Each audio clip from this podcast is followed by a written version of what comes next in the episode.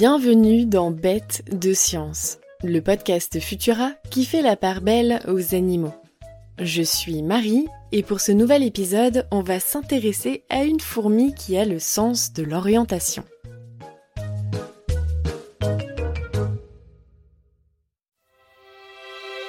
Ah, les fourmis. On en trouve un peu partout sur Terre, sauf peut-être au Groenland et en Antarctique. Ailleurs, il suffirait presque de baisser la tête pour en voir courir partout sur le sol et nos tables de pique-nique.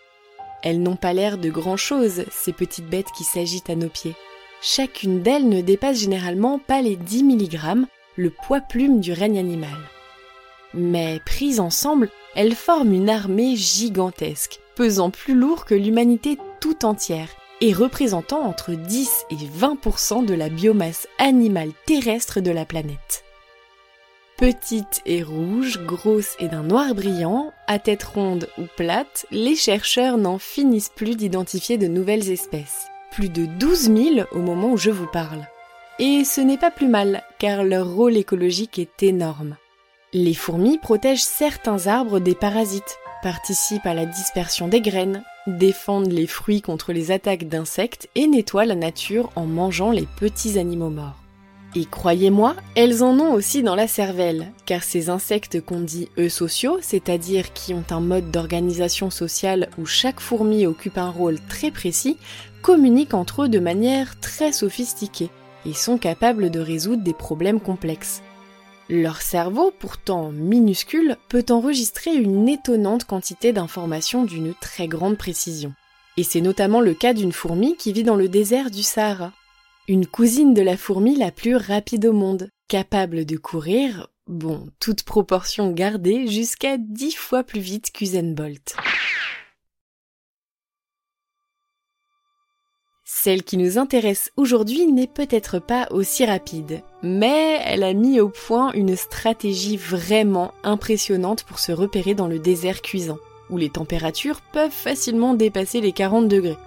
S'il est déjà compliqué pour un humain de différencier une dune d'une autre, imaginez un peu la difficulté pour notre petite fourmi de s'orienter dans une mer composée de milliards et de milliards de grains de sable. Pour ne pas se perdre en chemin, les fourmis ont pour habitude de jouer les petits poussets. Sauf qu'à la place de cailloux ou de miettes de pain, ce sont des signaux chimiques qu'elles essaiment sur leur route. Des espèces de balises invisibles qui leur permettent de retrouver la fourmilière grâce à leur odorat très performant. Ah, et si vous avez remarqué que les fourmis n'ont pas de nez, c'est parce qu'elles remontent les pistes olfactives à l'aide de leurs antennes. Le souci pour la fourmi du Sahara, c'est que dans le désert, il fait chaud. Tellement chaud que ses messages chimiques s'évaporent sous l'action du soleil avant même que la pauvre petite bête n'ait pu rejoindre les siennes. Du coup, changement de stratégie. Notre téméraire aventurière ne se laisse pas démonter. Et plutôt que d'en vouloir celui qui l'empêche de rentrer, elle décide d'en faire son allié car les chercheurs ont démontré qu'elle utilise la position, l'intensité et même la polarisation de la lumière du Soleil en plus de son environnement pour s'orienter et apprécier les distances.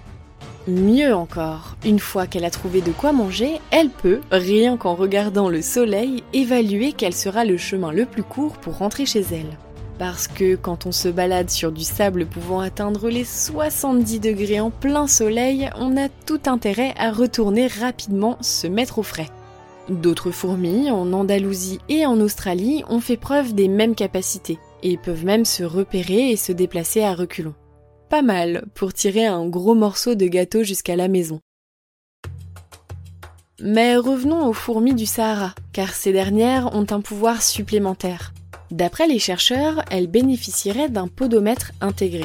Vous savez, cet appareil qui sert à mesurer les distances. Et pour le vérifier, ils ont mené une expérience euh, pour le moins cocasse en leur enfilant des échasses.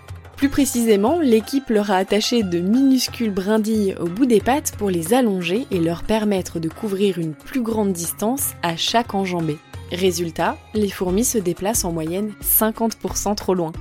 Alors bien sûr, cela ne signifie pas forcément qu'elles arrivent à compter leurs pas, mais ce qui est sûr, c'est qu'elles possèdent une excellente capacité d'analyse et de mémorisation. Alors, pas si bête, la fourmi du Sahara Merci d'avoir suivi cet épisode de Bête de Science. Vous pouvez retrouver la chronique originale de Nathalie Mayer sur Futura et le podcast sur Spotify, Deezer, Apple Podcast et bien d'autres. Pensez à vous abonner pour ne plus manquer un seul épisode et retrouver nos autres podcasts sur vos applications audio préférées.